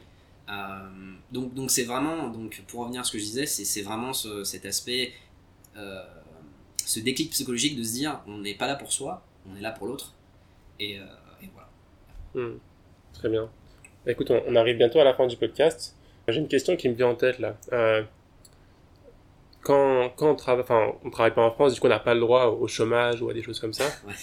Euh, du coup, quand- si tu perds ton travail, c'est, enfin, si tu te débrouilles en fait. Comment tu gères ça? Est-ce que ça te fait Euh, peur? Est-ce que tu gères ça de manière tout à fait euh, ouverte et tranquille? Comment tu le gères? Je pense pas que tu le gères. Euh, je pense que c'est. oui, non, surtout. Enfin, en tant qu'expat, on vit soit à Singapour, soit à Dubaï, soit dans d'autres pays comme ça où ton, ton, ton droit de vivre sur place est lié à ton travail. Donc si Mhm. tu perds ton travail, tu perds ce droit. Euh, non, c'est très compliqué. Tu vois. Je pense qu'en tant que célibataire, tu peux le vivre un peu plus facilement. Mhm. Mais si tu es là avec famille et enfants et que leur propre droit de vivre dans cet endroit-là est lié euh, au tien, Mhm. euh, t'as une pression énorme. Tu vois. Il, faut, euh, il faut pas que ça arrive. Et si ça arrive, il faut vite, très très très vite réfléchir à un plan B. Euh, non, c'est très compliqué. Comment gérer, je sais pas. Euh, c'est là où on se dit que finalement la France est pas mal euh, en termes de couverture sociale. Clair. Euh, et, puis, et puis surtout, quoi qu'il arrive en France, on a le droit de vivre et de rester en France. Même si bon, certaines personnes ne sont pas forcément d'accord avec ce que je dis. Euh, mais Ouais. euh, on a le droit de vivre et rester en France quoi, en tant, que, en tant que citoyen. Au pire des cas, ben, tu- tu- on rentre en France quoi. Enfin, Au pire des cas, on rentre en France, mais voilà, il faut, il faut repartir dans une nouvelle carrière. Enfin voilà, comme- je, te, je te prends, je prends quelques exemples que, enfin, que j'ai pas vécu, que, que j'ai vu des amis vivre à Dubaï Mhm. euh, pendant la crise, où beaucoup de personnes ont été virées. Euh, Mhm. C'était 2009-2010. Euh, beaucoup de gens ont dû plier bagages, laisser tout derrière, et repartir en France. C'est très dur. c'est difficile. Euh, psychologiquement, financièrement évidemment, parce que parce que tu t'y attends pas, tu t'as pas prévu euh, de, de mettre de l'épargne de côté pour ça. C'est ça. Donc oh oui, pardon. alors haut de conseil financier avant l'immobilier, épargne d'urgence. Ouais, bah, justement, j'allais t'en parler, ouais. Ce qu'on appelle l'épargne de précaution. L'épargne de précaution. Euh, Extrêmement important, ouais. 3 à 6 mois de salaire Trois- de côté. Bah, tu sais, c'est exactement la, la problématique dans laquelle je suis, vu que je suis en- je- ça fait que quelques années que je suis dans le marché du travail. Ouais. Et euh, bah, là-bas, je me mets dans l'épargne de précaution. Ouais. J'essaie de penser à ça, justement, parce que si, euh, si je perds mon travail, ma femme perd son travail, on est un peu... Ouais, non, c'est super. Si t'as pas, si t'as pas l'épargne pour vivre au moins de 3 à 6 mois, c'est... Bien sûr, bien sûr. C'est- compliqué. euh, pour, pour retomber sur ses pieds, euh, si jamais tu dois partir de Singapour ou de peu importe où t'es et de, de, revenir, de revenir en France, euh, c'est ce dont tu as besoin en fait. Et cette, cette épargne-là, en fait, tu, tu la mets dans un... Tu la touches pas? Euh, il faut, ouais, alors forcément, il faut pas la toucher. Enfin, c'est juste, c'est juste, c'est de l'argent, enfin, je sais pas, en 5 dollars ou en euros, Ouais. que tu touches pas, en fait. Il faut, il faut pas la toucher, tu peux la mettre. Euh, Mais tu- si accès au fil, au des années. Bah, si t'as accès des filles. Alors oui, parce que bon, l'infla- l'inflation joue malheureusement si c'est en cash, mais Mhm. euh, il faut essayer de trouver euh, des financements, euh, enfin des, des produits de- de- de- d'investissement islamique que tu peux utiliser. Oui, ouais, c'est ce que je voulais dire en fait. Est-ce que tu la mets, tu la gardes en cash, en currency, Non, ou est-ce que tu l'investis je l'investis. D'accord. Je l'investis comme les plateformes dont je te parlais là, de, de, de financement qui ont plutôt un bon retour sur investissement. Et si tu veux récupérer cet argent, c'est très facile. C'est C'est pas, c'est pas liquide. Alors c'est pas, euh, tu peux pas récupérer cet argent au bout d'une journée, tu vois. Mhm. mais euh, on va dire au bout d'un mois, tu, tu peux avoir accès à, cette, euh, à, cette, à cet argent. Quoi. Je me dis, euh, on a, si jamais tu te fais virer, tu as à peu près un mois avant Ouais. la fin du contrat. Ouais, c'est clair. Ça match à peu près, C'est donc, clair. euh, donc, euh, donc j'aurai Ouais. accès à cette épargne euh, au moment voulu. Quoi. Oui, donc euh, évite, enfin, ne pas le garder en currency, c'est enfin, Ouais, possible. non, non, bien sûr, bien sûr, bien sûr. Je pense qu'il y a une partie qu'il faut toujours garder en currency. Euh, tu vois, pour, pour des cas d'urgence extrême, tu as besoin de payer euh, une facture à l'hôpital ou ce genre de choses. Mais euh, pour, pour cette épargne de précaution, comme tu disais, euh, oui, il faut l'investir. Mhm. Je pense qu'il faut tout investir. Faut pas laisser, faut pas laisser ton L'argent, argent se ouais. dévaluer. D'accord. Écoute, euh, Je suis d'accord avec toi et je suis content de l'entendre de la part d'un investisseur. Oui, oui, Écoute, on arrive à la fin de ce podcast. super. Euh, Est-ce que tu aurais un, un autre livre ou à recommander ou un podcast euh, ouais, ou une vidéo, un film, ce que tu veux, Bien sûr. Qui t'a particulièrement plu ou peut-être qui a été un déclencheur chez toi ou, ou t'as tiré beaucoup de, de leçons par rapport à ça ou peut-être celui que tu lis en ce moment, je sais pas, comme tu veux. Ok. Euh, je vais, ouais, je vais te parler d'un livre que je viens juste de finir. Euh, un livre assez connu. Euh, L'auteur c'est François Fanon. Mhm. Euh, donc François Fanon c'est un auteur franco-martiniquais euh, très connu pour son pour son combat pour pour la libération. euh, pour- enfin très connu pour son combat pour l'abolition de l'esclavage et, et la reconnaissance des droits civils pour les pour les noirs. Mhm. Et donc François Fanon, c'est un, un docteur en médecine. Il était euh, psychanalyste. Il était euh, basé euh, en Algérie pendant, pendant la libération. Et parce qu'il s'était attaché à la cause indépendantiste algérienne, il a été emprisonné. Euh, il a été obligé de fuir, etc. etc. Mais c'est quelqu'un qui a écrit beaucoup sur, euh, sur l'adaptation culturelle euh, des, des Noirs et des étrangers en général en France. C'est assez similaire à des discours de, de Martin Luther King ou de Malcolm X. Mhm. Et c'est un livre qui m'a qui m'a beaucoup marqué, qui m'a beaucoup touché parce que il parle de donc c'est un docteur en médecine donc il parle beaucoup de la, de la, de la- de la psychologie du de l'immigré ou de, de la pensée de, l'immigré Mhm. dans un autre pays. Euh, et forcément c'est un, un, un livre qui résonne beaucoup pour moi. Et puis la santé, en, en, encore en une fois. franco-algérien et de la santé. Euh, mais tout ce qu'il dit, tout, tout ce dont il parle euh, de l'aspect d'intégration et du poids que du, du, du poids psychologique que tu as en tant que en tant que personne qui se sent pas vraiment intégrée Mhm. euh, à la société dans laquelle euh, on est censé on, on est censé euh, appartenir euh, c'est oui, un, un livre qui m'a beaucoup plu je viens juste de le finir c'est pas très long. Euh, c'est extrêmement bien écrit Le nom déjà encore Et l'auteur? Euh, oui pardon l'auteur c'est François Fanon et le, le livre s'appelle Peau noire masque blanche D'accord, super, Masque je mettrai tout ça en masque blanc. Ok. Oui. Je mettrai ça en description, Inch'Allah. super merci beaucoup Ok, bah, je te remercie beaucoup. hein. Merci. Je te souhaite bonne continuation. Salam alaikum. Alaykoum salam. Merci d'avoir écouté cet épisode. S'il vous a plu, n'hésitez pas à le partager massivement autour de vous. Vous pouvez le faire en envoyant le lien du podcast à vos contacts ou en partageant la page Facebook Muslim Makers que j'indique en description. À la semaine prochaine, Inch'Allah.